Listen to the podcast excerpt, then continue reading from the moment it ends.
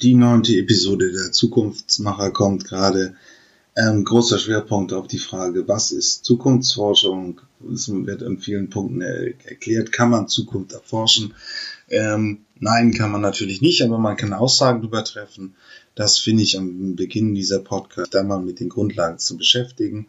Urban Farming ist ein neuer Trend, Lebensmittel wieder regional in Großstädten zu bauen, damit man Verkehrswege einspart, zum Beispiel, aber auch um Städte lebenswerter zu machen.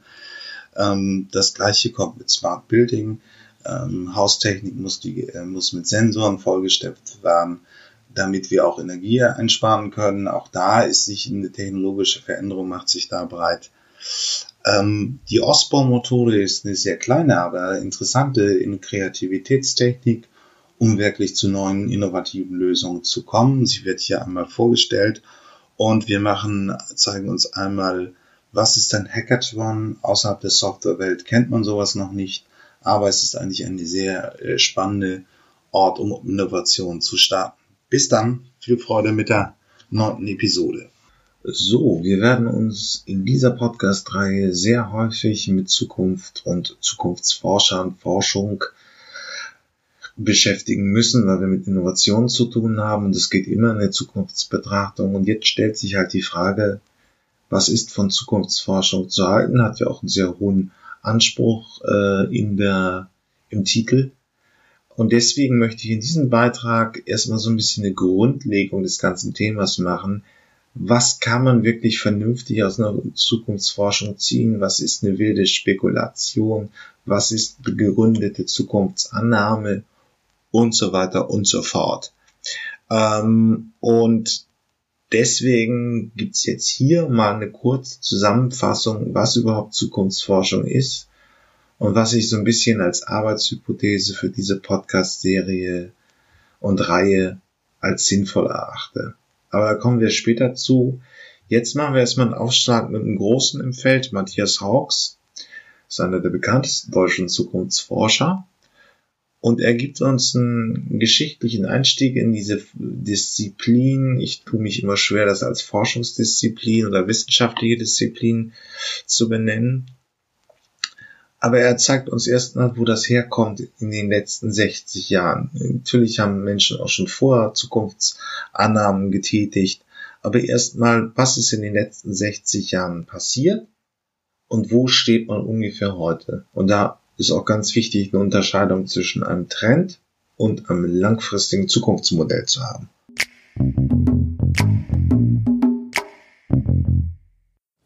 Trend- und Zukunftsforschung ist ähm, äh, was sehr unterschiedliches, muss man zunächst wissen. Trendforschung beobachtet Gesellschaft.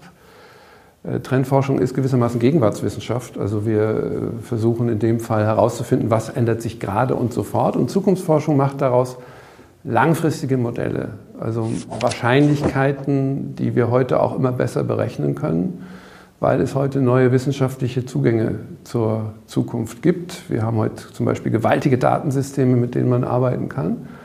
Und deshalb können wir immer besser sortieren, was kann man voraussagen, was kann man nicht voraussagen und ähm, dazwischen vor allen Dingen unterscheiden. Und insofern ist ähm, das, was die Zukunftsforschung in den 60er Jahren mal war, nämlich eher eine spekulative, erzählende, äh, ja auch sehr weiche Wissenschaft, äh, heute schon gar nicht mal so sehr. So, und jetzt springen wir mal ein bisschen in die Gegenwart des Jahres 2019, wo Matthias Hawks einfach die Unterschiede sieht. Das heißt, wir haben jetzt Computer Power, das das war aus den 80ern. Nein, wir haben jetzt einfach Big Data, wir haben große Datenmengen, wir können damit einfach in die Zukunft voraussehen. Trotzdem gibt es immer noch diese klassische aktive sozialwissenschaftliche Trends, Einschätzung, Veränderungen, Generationenwachsel, äh, Wandel, Geschlechterrollen und, und, und. Diese anderen Bestandteile, die da auch eine massive Rolle in dieser ähm, Zukunftsforschung spielen. In äh, Zürich zum Beispiel, Dirk Helbing äh, baut ein riesiges Computersimulationssystem für viele hundert Millionen Euro, äh, in denen ökonomische und auch soziale Zukünfte simuliert werden können. Das ist der eine Teil. Der andere ist eben der sehr äh, unterhaltsame und auch äh, erzählende und Geschichten erzählende Teil der Trendforschung, in dem es vor allen Dingen auch um ja, in den 60er, 70er Jahren war Zukunftsforschung einfach mehr ein Beratungsthema. Es hat es mit Junke in der, in der Schweiz auch in Randbereichen des Wissenschaftsbetriebes gegeben. Ein paar Soziologen haben sicherlich immer über Zukunftsvorstellungen im Wandel der Zeit auch promoviert. Ähm, Hawks, der in den 80er, 90er, jetzt auch noch in den Nullerjahren so seine Heydays hatte, war halt einer der Berater, der dazu verschiedene Bücher geschrieben hat und auch immer häufig eingeladen worden ist. Ist ja auch von der Ausbildung her so ein kantiger Soziologe, wenn auch ohne Abschluss. Ähm, jetzt seit neuesten, seit ein paar Jahren gibt es das auch schon immer zunehmend im Wissenschaftsbetrieb, aber wir haben auch ehrlich gesagt jetzt auch nur den ersten Master an der Freien äh, Universität in Berlin.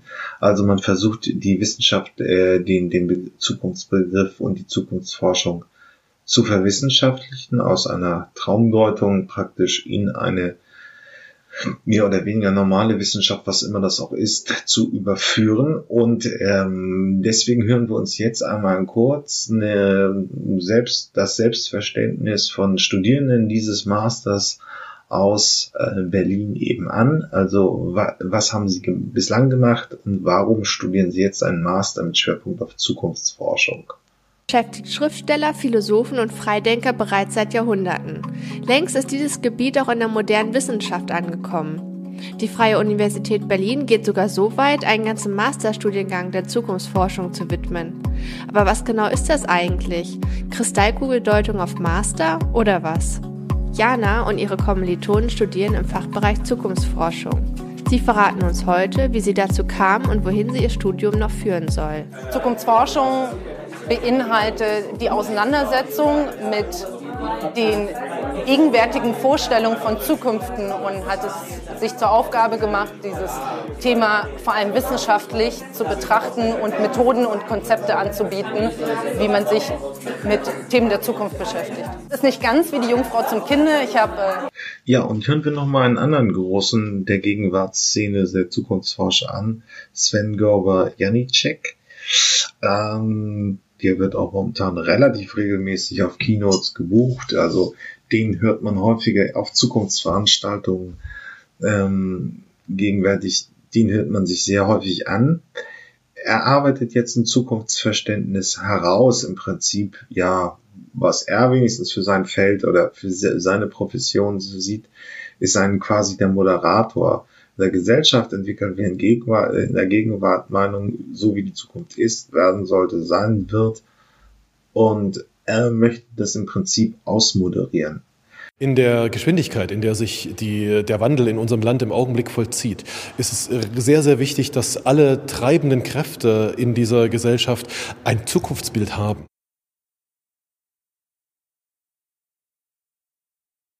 Ein Bild, wo Sie wissen, so ungefähr sieht unsere Welt in fünf, in zehn, vielleicht sogar in 15 Jahren aus und ich bewege mich dahin. Wenn wir aber in die Realität schauen, dann gibt es dieses Zukunftsbild in der Wirtschaft sehr stark, in der Technologie noch stärker ähm, und in anderen Bereichen der Gesellschaft viel weniger. Beispielsweise in der Politik, beispielsweise bei Lehrern, in der Bildung und in anderen Bereichen der Zivilgesellschaft. Und unsere Aufgabe als Zukunftsforscher ist es natürlich, ähm, ungefähr eine Balance herzustellen, weil es ist viel besser und viel einfacher, in gemeinsam in die Zukunft zu gehen, ähm, wenn die gesellschaftlichen verschiedenen äh, Kräfte und verschiedenen Gruppen ungefähr ein gleiches äh, Zukunftsbild haben. Ähm, deshalb äh, versuchen wir auf unsere Konferenzen Bischöfe mit einzuladen. Deshalb versuchen wir Musiker mit einzuladen. Deshalb versuchen wir Politiker mit einzuladen, leider mit sehr wenig Erfolg, muss man auch dazu sagen. Ähm, weil die Zukunftsforschung im Augenblick sehr stark tatsächlich bezahlt wird und äh, sich finanziert aus Studien, die eben die Wirtschaft macht. Weil, gar nicht, weil die jetzt die Zukunft kaufen wollen, sondern weil sie wissen wollen, ähm, wie ändern sich Kundenbedürfnisse in der Zukunft, wie muss ich darauf reagieren, was kann ich denen verkaufen und so weiter und so fort. Ähm, insofern ist es für einen Zukunftsforscher wie mich so, nun, weil das eigentlich auch mit einer der bedeutendsten Felder in der Zukunftsforschung ist, Hören wir uns nochmal Matthias Hawks an mit einer Definition eines Megatrendes. Das ist das, was man praktisch aus der Zukunftsforschung alle drei Tage in den Nachrichten hört. Digitalisierung ist ein großes Thema. In den 80er, 90ern war es Globalisierung und, und, und. Das sind diese großen Themen. Damit man aber auch für die weitere, für diesen, für diesen Bericht hier, wir wollen ja irgendwie eine Arbeitshypothese entwickeln, was Zukunftsforschung leisten kann, wo Charlatanerie ist. Ähm, das wollen wir hier erarbeiten und deswegen geht es mir auch eine Definition des Begriffes Trend. Nicht alles, was ein Megatrend ist, wie zum Beispiel Aufkommen von Virtual Reality 2016, ist sehr stark veräppt. Deswegen müssen wir uns einmal kurz anhören, was ein Trend ist, um ein Gespür zu bekommen, in welche großen Veränderungen sich man begeben kann und begeben sollte. Deswegen jetzt erstmal Matthias Hawks. Natürlich graduelle Trend, auf den man sich verlassen kann. Also das sind Phänomene, die haben 100, 200 Jahre Laufzeit. Äh, vielleicht sind sie sogar ja, der menschlichen Gesellschaft eingeschrieben. Vielleicht sind sie sogar ewig. Denken Sie mal an Globalisierung. Wann fängt das eigentlich an? Ja, also auch die Römer haben schon globalisiert für ihre damalige Welt und äh, oder Konnektivität, die Verbindung äh, von Dingen, Menschen, Firmen, Unternehmen, Ländern. Auch das ist ja eigentlich schon ein alter Prozess, wenn man so will, war ja der erste Konnektor äh, im Interkontinentalen war, war Vasco de Gama oder Columbus. Nicht? Also wir äh, haben diese langfristigen anhaltenden Trends, die immer mal einen Rückschlag auch erleben. Denken Sie an den Megatrend Frauen oder jetzt auch an die Globalisierung, aber wir können davon ausgehen, dass uns diese, diese Drift in der Kulturgeschichte, in der Geschichte der Menschheit auch in äh, 10, 20, 50, wahrscheinlich 100. So, ein Trend ist also eine langfristige gesellschaftliche Veränderung. Wenn es ein Megatrend ist, umfasst es eben verschiedene gesellschaftliche Systeme. Die Globalisierung hat das Wirtschaften eben verändert. Wir konnten billiger Produkte aus Ostasien einführen. Unsere Lohn, äh, äh die Wirtschaftsgewinne sind, äh, die Gewinne von Wirtschaftsunternehmen sind geschmolzen, die Löhne auch. Es hat eine Veränderung im politischen System mit Harzreformen ge äh, gegeben. Um nur so kurz einen Abriss einer Entwicklung zu geben, die jetzt eben die Sozialgesetzgebung Mitte des Letz äh, der 2000er Jahre verändert hat. Ähm, also so nennt sich, wie gravierend sind Veränderungen, wie langfristig und wie systemübergreifend. Wenn Nanotechnologie an, in, in der Medizin einhält, äh, ist es nur ein kleiner Sektor, der verändert wird. Es sind nicht überall große Veränderungen, die neu sind. Ähm, und das ist halt das Problem. Und da kommen wir jetzt zu. Wir hören jetzt noch einmal den Professor des Masterstudiengangs aus von der FU Berlin. Meiner Kenntnis nach immer noch der erste und einzige Masterstudiengang, der sich äh, Zukunftsforschung zum Thema genommen hat und ihren äh, junge Studenten ausbildet. Und er entwickelt in diesem Beitrag, der gleich kommt, eine Hypothese über was man wie welche Zukunftsausnahmen, Annahmen treffen kann und treffen sollte. Ja, Propheten. Zukunftsforschung, geht das denn überhaupt? Natürlich, also es gibt es als Fachdisziplin und ähm, man kann auch über Zukunft Aussagen machen, aber man kann natürlich nicht direkt dezidiert in die Zukunft schauen. Das wäre Propheterie. Zukunftsforschung bezieht sich immer auf das, was man in der Gegenwart über die Zukunft denkt und was man sozusagen weiß an Entwicklungsprozessen. Und wie weit wird denn in die Zukunft geschaut? Also im ökonomischen Bereich sind es ganz kurze Zeitläufe, fünf Jahre vielleicht, in manchen technologischen Bereichen 30 Jahre. Bevölkerungsentwicklung, sagen wir, 40 Jahre ist dann möglich. Bezogen auf den Klimawandel geht man ja inzwischen bis zum Jahr 2100. Das ist abhängig von dem Gegenstand, über den man sich unterhält. Also niemand wird eine Prognose eine solide Prognose machen können im Hinblick auf die Entwicklung der Informations- und Kommunikationstechnologien bis zum Jahr 2050. Ja, wer weiß das denn, ob wir schon entsetzt sind als Menschen oder ob wir immer noch sozusagen... Ja, jetzt bleibt es doch einfach ein bisschen schwammig, wenn die Frage geklärt ist, was kann man in der Gegenwart über die Zukunft sagen? Und deswegen mute ich euch jetzt mal neun Minuten am Stück ähm, einen Bericht, einen, einen Beitrag zu, wie das Ed Wilder Zukunftsmodell ähm, aus der Gegenwart in die Zukunft betrachtet wird. Die haben da so verschiedene Brillen. Das erinnert mich auch stark an so eine Zukunftsmethode wie die Denkhüte von De Bono oder auch die Zukunftswerkstatt äh, von Bruno Frei. Aber solche Dinge gibt es eben. Und hier wird dann einfach mal relativ ähm, detailliert und genau erklärt, welche Perspektiven habe ich heute auf die Zukunft und komme dann zu einer besseren Diskussion über Zukunftsthema. Deswegen neun Minuten und viel Freude. Es braucht allerdings auch ein bisschen Durchhaltevermögen, aber das schafft ihr schon. Was kommt auf Sie zu? Wie werden künstliche Intelligenz, Robotik und Mikrobiomik Ihr Leben, Ihre Arbeit und Ihr Geschäft verändern? Was sind Ihre Zukunftsannahmen? Stellen Sie sich einen Kapitän auf einem Segelschiff vor. Für ihn oder für sie hängen alle Entscheidungen und sogar die physische Existenz, das Leben der Mannschaft davon ab, dass er möglichst akkurate Annahmen hat über die Entwicklungen des Meeres mit seinen Strömungen, des Himmels mit seinen Winden in den nächsten Stunden und Tagen. Niemand kann diese Entwicklungen exakt vorhersagen. Genau deshalb braucht man gute Zukunftsannahmen, um gute Entscheidungen zu treffen.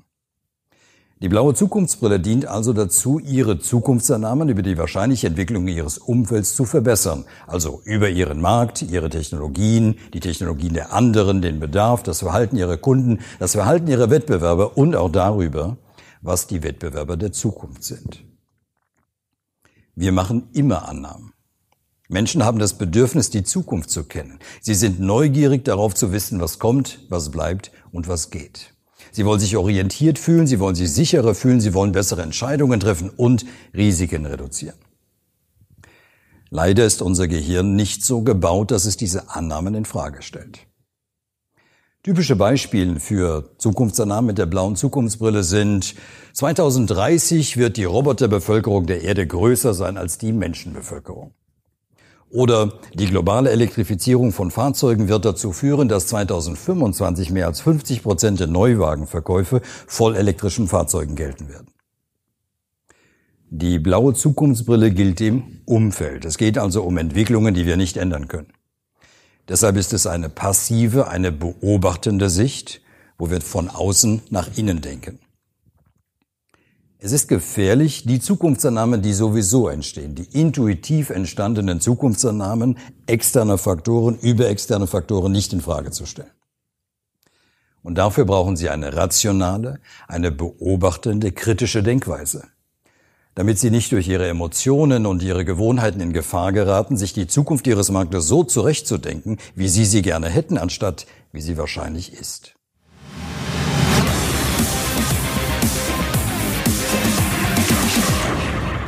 Rote Zukunftsbrille gilt der überraschenden Zukunft. Was könnte Sie überraschen? Sind Sie sicher, dass Sie sich auf die schlimmsten möglichen Angriffe Ihrer Wettbewerber vorbereitet haben? Sind Sie sicher, dass Sie die zukünftigen Wettbewerber überhaupt kennen? Im Kapitänsbeispiel waren Winde und Strömungen blau. Rot ist nun das Blut, das fließt oder das Feuer, das brennt, wenn Piraten das Schiff angreifen. Vor 2500 Jahren sagte Aristoteles, es ist wahrscheinlich, dass etwas Unwahrscheinliches passiert. Ein sehr genialer Satz. Typische Aussagen mit der roten Zukunftsbrille sind, eine Pandemie mit einem unbekannten resistenten Virus könnte Millionen Menschen umbringen. Oder ein Startup mit einer disruptiven Technologie könnte uns binnen kürzester Zeit vom Markt fegen. Mit der roten Zukunftsbrille geht es um Ereignisse und Entwicklungen, die wir nicht erwarten die wir uns ohne weiteres noch nicht einmal vorstellen können. Sie können sich selbst nicht kitzeln. Genauso können Sie sich nur schwer selbst überraschen. Um sich mögliche Überraschungen vorzustellen, müssen Sie sich Ihre Zukunftsannahmen nehmen, die Sie mit der blauen Brille erarbeitet haben, und sie umkehren. Sie müssen sich also fragen, was passiert, wenn es genau andersherum kommt, als wir es annehmen. Sie sollten Wargames spielen. Das heißt, sie bitten Gruppen aus ihrem Team, Angriffe von bestehenden und oder neuen Wettbewerbern auf ihr Geschäft zu simulieren. Und sie werden sich wundern, was ihren Leuten alles einfällt. Sie sollten untersuchen, wie neue Technologien eingesetzt werden können, um ihr Geschäft zu disruptieren. Auch die rote Zukunftsbrille gilt im Umfeld. Es ist auch eine passive Sicht von außen nach innen. Im Unterschied zur blauen Zukunftsbrille geht es hier aber nicht um Wahrscheinlichkeit, sondern ganz bewusst um Überraschungen, also um Unwahrscheinlichkeiten.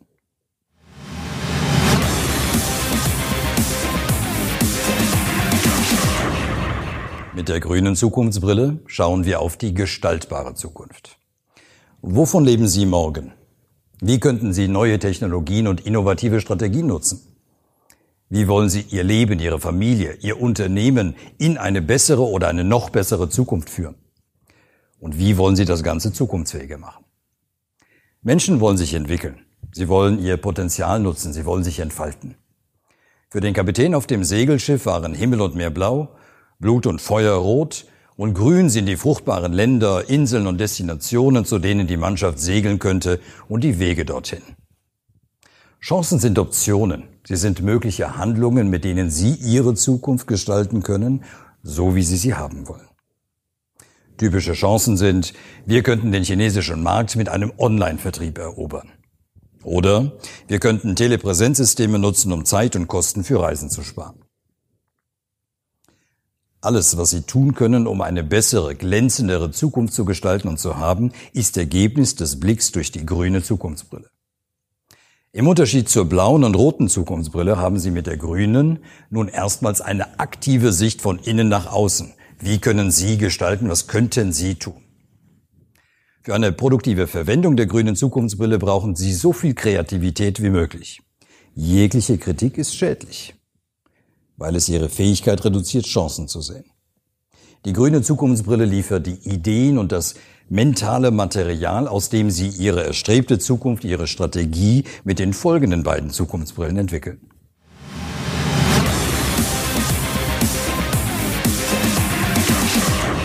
Gelb ist die Zukunftsbrille für die erstrebte Zukunft, für die glänzende Zukunft. Ich glaube, dass jeder Mensch eine glänzende Zukunft vor sich sehen sollte. Wo also führen Sie hin? Was ist Ihr Zukunftsbild für Ihr Leben, für Ihr Unternehmen? Für welche Mission und Vision haben Sie sich entschieden? Menschen wollen eine Richtung haben. Sie wollen den Sinn und Zweck sehen, für den sie sich engagieren. Auch hier nehmen Sie wieder eine aktive Sicht ein, von innen nach außen Sie gestalten. In fünf Jahren wollen wir eine Milliarde Menschen mit unserem Conversational User Interface begeistert haben. So könnte ein typisches Visionselement lauten. In unserer Geschichte mit dem Kapitän müsste er sich nun entscheiden zwischen den vielen möglichen grünen Destinationen. Und vielleicht wählt er dann die Insel mit dem schönsten Strand oder dem strahlendsten Sonnenschein. Gelb. Die gelbe Zukunftsbrille zwingt sie dazu, sich zu entscheiden. Zu entscheiden, was ihnen wichtig ist und welche Zukunft sie schaffen wollen aber eben nicht als naiven Traum, sondern alles im Licht dessen, was sie vorher systematisch durch die blaue, rote und grüne Zukunftsbrille betrachtet haben. Für diese erstrebte Zukunft brauchen Sie Fokus. Sie müssen sich entscheiden. Sie müssen ganz bewusst sich gegen die meisten anderen Optionen entscheiden. Ihre erstrebte Zukunft umfasst Ihre Mission, also den Zweck Ihrer Arbeit, Ihre Positionierung, somit Ihre Identität und die Einzigartigkeit Ihres Angebotes ihre Vision, die Zukunft, die sie schaffen wollen und auch die Kultur, in der sie leben wollen.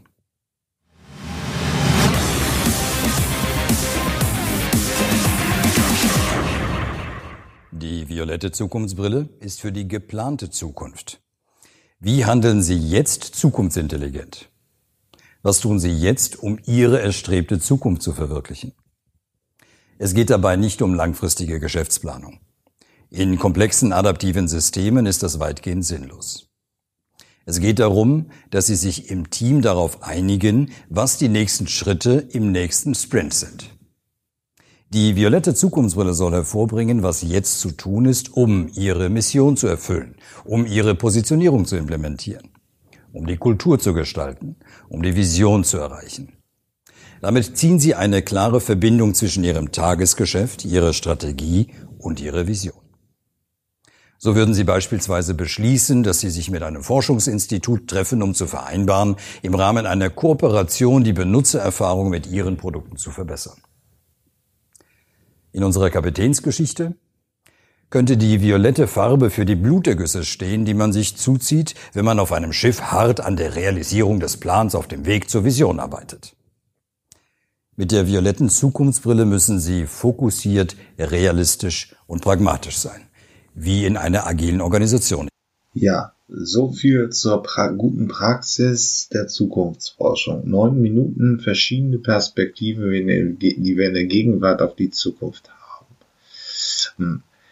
Jetzt kommt nochmal Alison Saunders von einem TEDx-Talk, ähm, weil sie ein schönes Beispiel bringt, was man prognostizieren kann, und was man nicht prognostizieren kann. Das würde den Rahmen des Podcasts sehr stark sprengen. Man kann natürlich eine Bevölkerungsentwicklung über die nächsten 10, 20 Jahre treffen, denn die heute Geborenen oder man weiß einfach genau, wer in den 80er Jahren geboren ist und das sind dann irgendwie eine Konsumgruppe, die sich dann weiterentwickelt. Das ist relativ klar zu prognostizieren. So etwas wie eine App, die alles verändert, wie man sich, man kann nicht, hätte nicht prognostizieren können, dass WeChat zu so einem Milliardenphänomen in China wird. Es ist eine simple App, die dann aber auf eine riesige Resonanz gekommen ist, gestoßen ist. WhatsApp ist ein anderes Beispiel. Das ist einfach eine kleine Technologie, wenig Aufwand, wenig deterministisch, wenig bestimmbar und ist dann zu einem Riesenerfolg geworden, weil sie gewisse Konsumbedürfnisse bestimmt haben. Aber man kann Hochtechnologie und solche fluiden und sehr einfachen Entwicklungen äh, Entwicklung nur bedingt bestimmen die Bevölkerungsentwicklung in Hamburg ist es sehr unwahrscheinlich, dass sie sich in den nächsten fünf Jahren halbieren wird. Aber ob irgendeine App in zwei Jahren entwickelt wird mit, sagen wir, 100 Stunden Aufwand von einem durchschnittlich geschulten App-Entwickler, der dann einen Milliardenmarkt aufmacht, das ist viel schwerer zu prognostizieren. Es gibt da allerdings eben auch keine trennscharfe Linie. Ähm, nur Alison Sanders zeigt uns jetzt einmal, ähm, Beispiele für Sachen, die man prognostizieren kann und Themen, die man einfach nicht prognostizieren kann. Ist leider auf Englisch, aber ich habe auch nichts Besseres auf Deutsch gefunden. Ja, so viel zur pra guten Praxis der Zukunftsforschung. Neun Minuten verschiedene Perspektiven, die wir in der Gegenwart auf die Zukunft haben. Jetzt kommt nochmal Alison Saunders von einem TEDx-Talk, ähm, weil sie ein schönes Beispiel bringt, was man prognostizieren kann und was man nicht prognostizieren kann. Das würde den Rahmen des Podcasts sehr stark sprengen.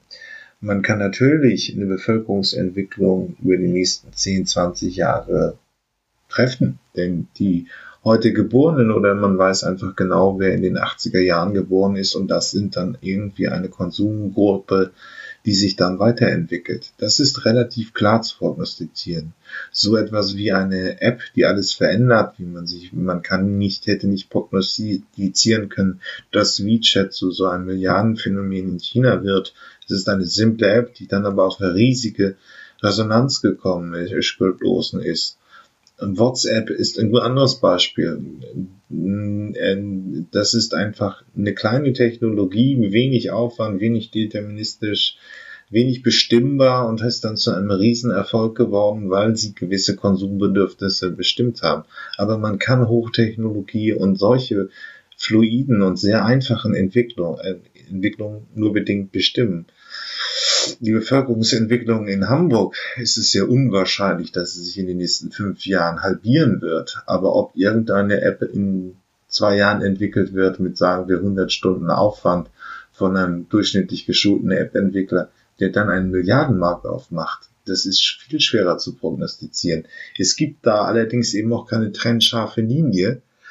Ähm, nur Alison Sanders zeigt uns jetzt einmal, ähm, Beispiele für Sachen, die man prognostizieren kann und äh, Themen, die man einfach nicht prognostizieren kann.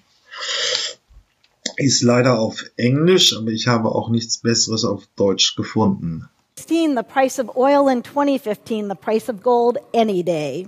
We call these items that are hard to predict dice rolls. What is fascinating to serious futurists is there's a whole nother set of trends that are so predictable you can set your watch by them. These are trends like the rise of the aging market, the rise of e commerce, the rise of entertainment and celebrity, and the rise of Internet of Things, connecting objects to sensors to the internets. These are just four of the many trillion dollar trends that we track. Even though these represent some of the largest opportunities on the planet, many organizations have not yet built these trends and their implications into their strategies at the confluence of multiple megatrends. And last, in today's world, There is no credit for spotting trends. Shaping the future belongs only to those with the courage to act. We need to become foresight masters to navigate the challenges and leverage the opportunities of the 21st century. Thank you.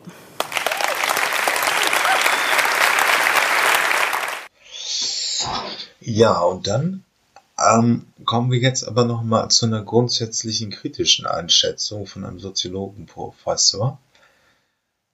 Denn es ist ja immer die Frage, wer ist wie trendgläubig. Also wir haben versucht, ich habe bislang versucht herauszuschätzen, dass man über unterschiedliche Themen unterschiedliche Aussagen treffen kann. Je nach dem Grad, wie stabil diese Bedingungen sind. Also Bevölkerungsentwicklung in Hamburg ist eine relativ stabile Kohorte. Aber natürlich wird, wenn man über Zukunft spricht, schnell dieser Mechanismus klar, weil alle etwas glauben, wird es sich umgesetzt. Ich kenne auch verschiedene soziale Bereiche, wie zum Beispiel Teile der Republika oder so, die kommen mir immer extrem zukunftsverliebt vor, dass jede neue IT-Technologie hochgepatscht wird. Das Startup-Umfeld ist ähnlich. Ähm, ähm, es wird auf jeden Fall hochgepusht. Andere Bereiche sind einfach nicht offen für eine Zukunftsdiskussion. Manche Mittelständler neigen nicht wirklich so in die Tradition von fünf Jahr, äh, der letzten fünf Jahrhunderte zu leben und nicht unbedingt sich mit der Zukunft, die sie betrifft und die sie gestalten müssen, eben zu beschäftigen. Das schwankt halt sehr stark und natürlich gibt es auch in dem Bereich sehr viele Scharlatane. Das Geschäftsmodell von Zukunftsforschern ist auch nicht besonders schwer. Man macht sich einen Namen mit ein, zwei Büchern und kann dann irgendwo von Aufträgen leben. Wie viel Fundierung dahinter steckt, bleibt fraglich. Und deswegen hören wir uns jetzt hier einmal eine Kritik von einem Soziologenprofessor an, an der grundsätzlichen Unvorhersagbarkeit der Zukunft. Zukunfts- und Trendforscher. Betreiben die Wissenschaft oder sind das Scharlatane wie früher die Hellseher? Naja, äh, wie früher die Hellseher, das kann man unterstreichen. Ich weiß nicht, ob dieser Begriff Scharlatan justiziabel ist, aber es kommt dem schon ziemlich nahe.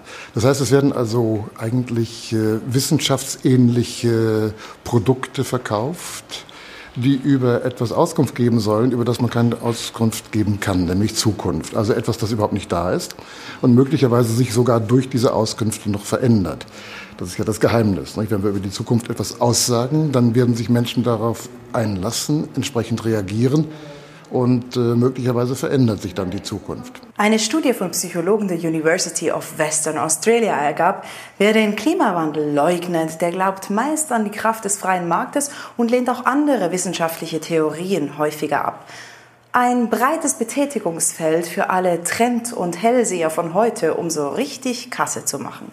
Sind diese selbsternannten Zukunftsforscher alles Neoliberale, die sich auch bei Klimaskeptikern wohlfühlen? Der Eindruck ist richtig, der täuscht überhaupt nicht. Das ist ja ein Geschäftsmodell, das äh, zu legitimieren, was den meisten Menschen gefällt. Man wird erstmal eine Bedrohungskulisse aufbauen und sagen, es wird sich alles ändern, es wird alles furchtbar, aber wenn ihr unsere Trends befolgt, dann äh, wird das alles nicht so schlimm, es geht uns besser als jemals zuvor und dann kommen im Hintergrund die politischen Dinge. Ihr werdet eine wunderbar neue Arbeitswelt vorfinden, vor allen Dingen aber auch das, was die großen äh, Bedrohungen wie Klima und so weiter betrifft, Erderwärmung, Carbonkult, wie das bestimmte Leute nennen, dieser Begriff ist ja absurd eigentlich. Fürchtet euch nicht, das kriegt so etwas quasi religiöses und äh, hat dann genauso religiöse Züge meiner Ansicht nach wie die Marktradikalität als Idee. Die sogenannte Zukunftswissenschaft will alles, von Soziologie und Ökonomie über Kognitionswissenschaften bis hin zu Philosophie und Evolutionstheorie in einem einzigen erkenntnistheoretischen universalwissenschaftlichen Modell zusammenfassen. Na dann, viel Spaß, Jungs. Und Action bitte! Darin schließt sich auch nochmal in leider etwas schlechter Soundqualität ein Philosoph an, der im Netz herumturnt. Ähm, und der vergleicht sie halt und bringt dann nochmal das ganz große Kino auf auch dann ähm, die Utopie, die Zukunftsutopien für die Menschen sterben. Also was er damit mal ja wohl offensichtlich meinte, Stalinismus, Nationalsozialismus, irgendwie welche wilde Zukunftsutopien einer neuen Gesellschaft gestaltet werden müssten und dafür müssen Opfer gebracht werden. Ähm, das liegt ja immer so ein bisschen in diesem ähm, Raum auch mit drin. Ähm, schlichtweg, das sind einfach so die Propheten der neuen Zeit. Das ist auch so ein altes Bild, was an den Geisteswissenschaften immer wieder herum wabert, ist die Frage, wer, welche Intentionen haben Menschen dahinter, wenn sie die Zukunft voraussagen? Sind jetzt diese ganzen Digitalisierungspäpste nicht auch einfach Gewinner dieses Feldes? Ähm, und wie tief, äh, das eine Operation, eine Frage, die dann immer wieder relevant ist, also wenn ein Akteur sagt, so sieht die Zukunft aus, bedeutet ja auch, er will von dieser Zukunft, die er da prognostiziert hat, profitieren. Wenn Unternehmer uns sagen, wir müssen alles digitalisieren, weil sie damit Geld verdienen. Das ist nicht unehrenhaft, aber es ist eben auch eine Intention. Brauchen wir das in jedem gesellschaftlichen Umfeld? Oder brauchen wir es nicht? Und diese Dimension, die man in der Zukunftsforschung immer hat. Also will uns hier jemand eine neue Gesellschaft konstruieren, stellt sich hin und sagt, so sieht die Zukunft in zehn Jahren aus und wir müssen alle in diese Richtung marschieren. Ist das nicht dann irgendwie auch nur getrieben von Interessen? Ähm, und was will er eigentlich wirklich? Geld verdienen, eine Gesellschaftsordnung haben, in der er mächtig ist, was auch immer. Ähm, und das macht jetzt der Philosoph einmal so als Dimension auf. Lieblingsfeinde. Denn im Grunde sind es doch Leute, die eine alte, aber oftmals verfehlte Tradition vorsetzen, nämlich die Tradition der Utopie. Thomas Morus, die erste Utopie der Moderne, sich eine utopische Welt malen, wo alles schön und alles gut ist, mit den neuesten technischen Errungenschaften. Und diese Utopie schreibt man dann auf und das ist dann der Zukunftsentwurf. Und so gab es in der Moderne immer wieder solche Entwürfe, wo man dann alles das reinschrieb, was man sich erträumte. Das Problem war allerdings, dass dann einige anfingen, das umsetzen zu wollen. Und das war ja oftmals die Ursache schlimmster Gewalttaten und Diktaturen. Aber die Utopisten sind ja nicht ausgestorben. Heute eben, das sind jetzt die ja, abschließend also die Arbeitshypothese. Ähm, was haben wir jetzt aus diesem Bericht gelernt? Oder was ist jetzt einfach das Fundament für diese Podcast-Serie, wenn wir uns mit Zukunftsthemen oder Zukunftsforschung und deren Forschern oder Forscherinnen beschäftigen müssen? Man muss immer bei Aussagen überprüfen, wer hat welche Interessen. Ist die Zukunftsvision ähm, für denjenigen, diejenige, die das uns sagt, ein Vorteil, Machtzuwachs, Gewinnzuwachs, was auch immer. Zweitens mal, man muss sich auch immer mal wieder vor diesen Utopisten warnen, die einfach äh, eine Gesellschaft nach ihren Vorstellungen gestalten wollen. Also alles von Umstürzen auch ich neige da als kühler Hanseat zu Helmut Schmidt, der gesagt hat, wer Vision hat, sollte zum Arzt gehen. Ähm, ob da ein nüchterner Kern enthalten ist, ist bleibt die Frage. Und dann ist es natürlich technisch die Frage und ganz rein operativ die Frage, was ist der Prognosegegenstand? Wenn wir über die Hochtechnologie in einem Markt wie der App-Entwicklung in den nächsten zwei, drei Jahren reden, wird es schwierig, in den nächsten fünf ist es unmöglich nächsten zehn ist es einfach eine Utopie. Bevölkerungsentwicklung in Hamburg ist wahrscheinlich über fünf Jahre gut zu prognostizieren. Das ist eine stabile Prognose. Es ist aber nicht möglich, die Bevölkerungsentwicklung in Deutschland im Jahr 2200 vorherzusagen. Und das wollen wir, will ich jedenfalls auf jeden Fall in dieser Podcast-Reihe immer bei den Behandlungen von Zukunftsthemen, Zukunftsannahmen, die hier in dieser Podcast-Serie kommen, beachten. Versprochen. So, viel Freude mit dem nächsten Bericht und Beitrag. Ja, ich möchte ja hier in Innovation der Podcast immer mal ähm, eine Kreativitätstechnik vorstellen und heute kommt eine sehr spannende, die Osborne-Checkliste. Ähm, wir lernen jetzt erstmal den grundlegenden ähm, Verlauf der Ostlaun-Methode. Es sind ja nur neun Basisfragen die neue Perspektiven auf ein bestehendes Problem eröffnen. So, das haben wir uns jetzt einmal bei einer Marketingagentur an. Veränderung. Heute eine ziemlich coole Technik, sehr, sehr einfach, und zwar die neun Basisfragen nach Osborne. Nicht der Osborne. Neun Basisfragen nach Osborne helfen euch in Kreativphase 3, nämlich in der Ausarbeitungsphase. Das heißt, ihr habt in der Phase vorher Ideen entwickelt und nun sucht ihr euch Ideen aus, die ihr mit dieser Technik vertiefen, erweitern und neu denken könnt. Das heißt, ihr bekommt eine Ideenbreite und eine Ideenvielfalt. Stellt euch vor, ihr wollt einfach euer Büro verändern und genau dieses Beispiel gehen wir jetzt zusammen mal durch. Zum Beispiel Frage 1. Wie kann man den Raum anders verwenden? Zweitens, wie kann man den Raum anpassen? Zum Beispiel könntet ihr bequeme Liegestühle anschaffen. Drittens, wie kann man den Raum verändern? Natürlich könnt ihr hier die Wände streichen, neue Beleuchtung installieren oder ein paar Pflanzen reinstellen. Viertens, was wäre, wenn man ihn vergrößern würde? Zum Beispiel erhaltet ihr natürlich dadurch zusätzlichen Raum, der genutzt werden kann. Ihr könntet eine Lounge draus machen oder weitere Arbeitsplätze einrichten. Fünftens, was wäre, wenn man ihn verkleinern würde? Dann kann es einfach kein Gemeinschaftsraum mehr sein. Sechstens, kann man ihn ganz oder teilweise ersetzen? Ja klar, zum Beispiel indem ihr mehr Freelancer einstellt, die von zu Hause aus arbeiten. Siebtens, wie könnte man ihn neu anordnen? Zum Beispiel indem ihr höhenverstellbare Tische reinbaut, um Platz zu sparen und diesen neuen Platz als Loungebereich zu nutzen. Achtens, und womit lässt sich dieser Raum kombinieren? Zum Beispiel indem ihr externe Coaching-Gäste einladet, die diese Büroräume nutzen können.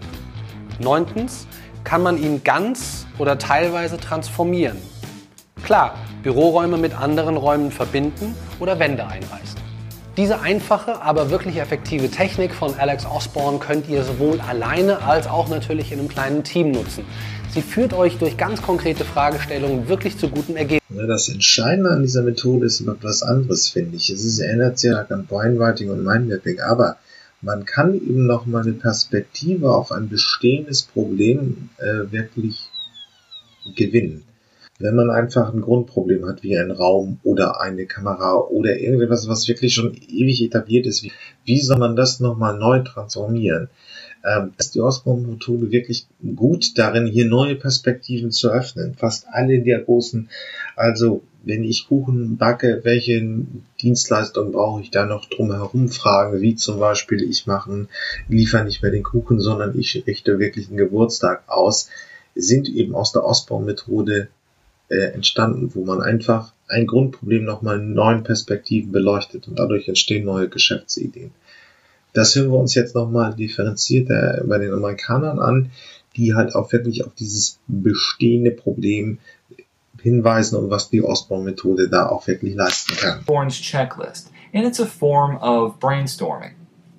Osborne's checklist is made up of six or seven action verbs used to transform an existing idea or object. And these are the verbs that people normally use to adapt, modify, magnify, or minimize, substitute, rearrange, or reverse. You should use this method to expand or improve on an existing idea. Bei der Osborne-Methode geht es schlichtweg einfach auch darum, wirklich das noch herzuleisten, neue Perspektiven auf ein uraltes, etabliertes Problem wie eine Raumnutzung zu liefern.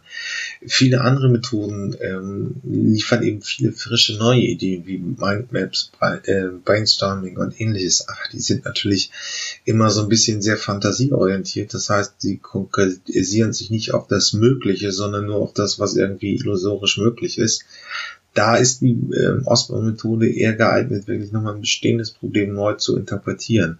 Allerdings wird es auch nicht so konkret wie zum Beispiel Design Thinking oder morphologischer Kasten, wo man am Ende wirklich ein sehr konkretes neues Produkt hat, sondern man hat nur bestehende neue Perspektiven auf bestehende Probleme entwickelt. Äh, das ist eine interessante Fragestellung und da, ich kenne wenige Methoden, die das so gut können wie Osborne. Also wirklich ein bestehendes, uraltes Problem, wie nutze ich einen Raum, eine Wohnung, ein Haus, welche Klamotten habe ich an, ähm, die nochmal neu zu interpretieren. Da ist Osborne nicht schlecht. Ja, ich muss hier mal ein Thema aufmachen, ähm, das ähm, auch in der Klimadebatte eine große Rolle spielen wird, Urban Farming. Also wir sollen in unseren Städten mal wieder Lebensmittel anbauen. Warum? Ähm, erstens mal ähm, die Transportstrecken von, äh, von aus ländlichen Regionen, wo Lebensmittel angebaut werden, in die Städte, wo sie verbraucht werden, sind einfach sehr schwierig ökologisch, egal auch wenn man Elektromobilität ansetzt, ist es ein Umweltproblem. Und wir hören uns jetzt als erstes mal die genaue Problemstellung an. Ähm, ich habe merkwürdigerweise nur englischsprachige Quellen hier gefunden. Ähm, warum das in Deutschland noch kein Thema ist, wir schauen mal. The cities of the world contain over half of the population of this world. And do you know how much land that requires to feed that half of that? Half of South America. Half of South America. That's how much land, when you add it all up around the world, that's how much land is put together to feed the cities. Okay, so that means the amount of land needed to grow food for the entire world is about the size of South America. Right, and that's just for crops. The amount of land used for livestock is actually way more than that, about the size of Africa. And the global population is supposed to hit 9 billion in the next 40 years. And that means we're just going to have to keep using up more and more land. Yep, and keep in mind that 57% of Earth's land is uninhabitable, and about 3% is developed urban areas. So when we hit 9 billion, that's a 25% increase. And if we continue to grow our food in the same way, we're going to run out of space real fast. And roughly one third of the food we do produce is wasted. Und jetzt schauen wir uns das erste Mal einen ähm, TEDx-Talk, steht natürlich wie immer in den Show Notes, aus Montreal an, wo sich äh, ein bisschen das, die Gründung dieser Urban Farming Community dargestellt wird. Huge discovery. It allowed me to create a whole new worldview of agriculture and what it meant to grow food. It gave me a vision of entire cities being fed by small scale sustainable farms. Most importantly, it gave me hope and excitement. I realized that we now had a way to solve all the problems created by our existing food systems. You see, urban agriculture isn't just limited to growing food on rooftops. It encompasses turning any space within a city into a productive source of food. Backyards, parking lots, even the vacant space besides buildings can all be converted into small scale sustainable farms.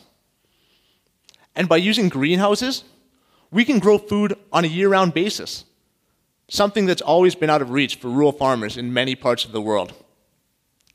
And through innovations like aquaponics or fish farming, we can grow food without even having the need for soil. There are so many cool and creative ways to use urban agriculture to grow food in cities, but they all have the same fundamental purpose. They allow us to grow better food at lower cost in a way that's better for the environment. The theme of this year's talks is adventure. And for me personally, adventure is the perfect word to describe my experience with urban agriculture. A little over two years ago, I started creating and selling products specifically to help people grow food in cities. And of course, part of this work involves interacting with my customers. I was able to meet a very diverse group of people some rich, some poor, some educated, some not. But as diverse as this group was, they were all united by one fundamental trait. They were incredibly passionate about how their food was grown and where it came from. And seeing this passion firsthand allowed me to realize that urban agriculture isn't a market, it's not a trend or an industry. Urban agriculture. Ja, das war der erste Aufschlag in diesem Themenfeld, aber da wird sicherlich noch einiges kommen. Das wird uns in der Klimafrage immer noch mal beschäftigen. Ja, was, was ist ein Smart Building? Ähm, wir machen mal den kleinen Aufschlag. Alles wird smarter. Die Welt um uns herum gibt. Auch die Städte. Aber fangen wir erstmal mit dem Gebäude an. Das wird sich sicherlich noch in dieser Podcast-Reihe mehrfach ein Thema werden, weil es natürlich ein riesiges Zukunftsfeld ist. Aber jetzt fangen wir erstmal an. Digitalisierte Gebäude sind schon längst keine Zukunftsmusik mehr. Brandmelder, Beleuchtung oder Zutrittskontrolle sind schon heute miteinander vernetzt, jedoch über parallel aufgebaute Systeme. Nachteile sind parallele Verkabelungen, eine aufwendige Leittechnik und umfangreiche Sonderprogrammierungen aller Systeme. Moderne Gebäudeautomation setzt vermehrt auf Standards und Dienste aus der IT-Welt. Immer mehr Sensoren und Anwendungen sind miteinander vernetzt und werden zu einem Gesamtsystem miteinander verbunden. So fällt der Betrieb veralteter Infrastrukturen zwar nach und nach weg. Die Folgen sind aber eine immer zunehmende Komplexität der Gewerke im Gebäude, steigender Managementaufwand und ein höheres Sicherheitsrisiko. Hier sind innovative Lösungen gefragt. Euromikron bietet einen neuen IP-basierten Ansatz für die Gebäudeautomation im Büro-, Gewerbe- und Industriebereich. Smart Building Solutions setzt auf der bereits vorhandenen Infrastruktur in Gebäuden auf und ermöglicht eine intelligente Vernetzung von Brandschutz, Beschattung, Beleuchtung, Heizung, Videoüberwachung und Zutrittskontrolle. Alle Anwendungen, die früher parallel existierten, werden in einem IP-Netzwerk miteinander verbunden und in ein zentrales Gebäudemanagementsystem integriert. Das Ergebnis? Eine optimierte Lösung zur Steigerung der Effizienz und Gebäudesicherheit. Durch den dezentralen Ansatz verwandeln sich auch Bestandsgebäude individuell und bedarfsgerecht in ein Smart Building. So können Sie Raum für Raum oder Etage für Etage in das System integrieren und sofort von optimierten Arbeits- und Sicherheitsprozessen profitieren. Auch der Sicherheit wird dabei Rechnung getragen, denn unbefugte Zugriffe auf die Gebäudesysteme werden durch etablierte Schutzmaßnahmen aus der IP-Welt abgewehrt. Wir von Euromikron gehen neue Wege für eine digitale Zukunft der Gebäudeautomation. Ja, der erste Aufschlag für die fällt. Es wird sicherlich spannend, wenn die Städte, wenn, wenn immer mehr intelligente Gebäude da sind und wie das mit in Städten eben miteinander verknüpft wird. Okay, bis gleich. Ja, Hackathon.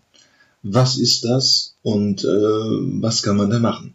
Ist manchen, vielen außerhalb der Softwarewelt ist es wahrscheinlich noch unbekannt, aber man sollte es auf jeden Fall einmal vorstellen, weil es ein äh, sehr spontanes Zusammentreffen ist von verschiedenen Leuten, wo auch teilweise sehr, sehr spannende Produkte schon bei rauskommen. Aber wir lassen uns das jetzt einmal erstmal vom ähm, Bayerischen Rundfunk, glaube ich, einmal kurz erläutern. Die Idee kommt natürlich wie immer aus den USA. Reinzukommen in eine der Firmen ist schwer. Ein Weg führt über sogenannte Hackathons. Programmierwettbewerbe, wie hier in München, beim ersten Hackathon der Technischen Universität. Drei Tage lang tüfteln Studenten an Computeraufgaben und testen neue Geräte von Firmen wie Siemens oder Mediamarkt Saturn. Manche der 300 Teilnehmer nutzen das Event, um ihre eigenen Ideen vorzustellen und ein Start-up zu gründen. Den Gewinnern winken Gutscheine und ein Fuß in der Tür einer Firma. Auch er nimmt teil. Kevin Gosling, Student im Mastergang Human Computer Interaction an der TU München. Eines Tages will er im Silicon Valley arbeiten. Hackathons. Für ihn eine Art Training. Mit seinen Studienkollegen will er Spaß haben und Neues lernen. Die Aufgaben der Firmen haben ihn nicht überzeugt. Das ist ein bisschen ausgelagerte Produktentwicklung. Ja, ähm, das ist so, hey, äh, baut das, damit wir es nicht machen müssen. Oder also es kam ein bisschen so rüber bei manchen. Viele träumen von einer Karriere in der Softwarebranche. Der Stand von Microsoft, besonders gefragt. Studenten und Firmen kommen in Kontakt. Ein Ziel des Hackathons, sagt der Organisator. Wir haben hier an der TU München extrem gute Leute, die programmieren können, extrem gut in Mathe sind, aber eben schlecht darin, irgendwie mit Leuten in Kontakt, aufzu, aufzu, äh, in Kontakt zu kommen. Einfach weil es extreme introvertierte Nerds sind. Ähm, so ein Hackathon ist hier auf jeden Fall eine gute Möglichkeit, um bei einem Bier oder vielleicht auch bei zwei Bier einfach mal mit den Leuten besser ins Gespräch ja, nun haben wir es uns erstmal ansatzweise erlebt und sehen jetzt, weil das ist ein Werbefilm von Kercher, aber immerhin, sie zeigen uns mal, dass man wirklich schon einen autonom fahrenden äh, Kercher, äh, äh, Kerchermaschine eben bauen kann. Eine Kerchermaschine ist ja etwas, mit dem man Innenräume und Gebäude, äh, Eingangshallen und so weiter ähm, säubern kann. Und hier geht es eben darum, kann das Fahrzeug schon autonom fahren, so dass niemand mehr es bedienen muss. Voll vorne mit dabei ist. Wir hatten gleich am ersten Tag die Information entsprechend weitergegeben, dass ein autonomes Fahren mit der Kehrmaschine eben nicht möglich ist. Das hat die Gruppe natürlich dann zur Challenge genommen und tatsächlich auch erfolgreich umgesetzt, weshalb die Gruppe natürlich dann auch gekürt worden ist. Eine interessante Erfahrung, einfach zu sehen, ähm, in welcher kurzen Zeit sehr ausgereifte Lösungen entstehen können. Diesen Innovationsspirit, der bei allen Leuten vorhanden ist. Ein bisschen das Verrückte, Geekige, mal was auszuprobieren, was nicht so konventionell ist. Es war natürlich auch eine Herausforderung, erstmal herauszufinden, wie die Maschine funktioniert und wie wir die für unseren Anwendungsfall benutzen können. Die Hilfe, die man von den Sponsoren, also auch von Kacher bekommt, ist echt toll. Großes Lob. Für mich selber auch nochmal eine Motivation, kreativer an die ganze Sache heranzugehen, äh, mir mehr Gedanken zu machen, auch in kurzer Zeit leistungsfähige, vorstellbare Lösungen zu entwickeln. Als Jury bei so einem Event dabei zu sein, war eine wirklich großartige Erfahrung. Ganz, ganz klasse. Ja, das war's zum Thema Hackathon. Jetzt haben wir einmal erstmal kennengelernt, was das überhaupt ist. Außerhalb der Softwarewelt sind diese Veranstaltungsformate ja noch relativ unbekannt. Ja, das war's mit den Zukunftsmachern diese Woche.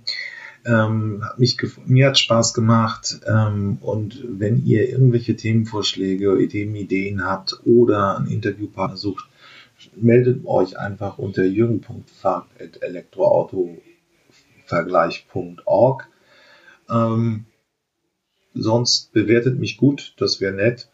Äh, und bis zum nächsten Mal. Tschüss.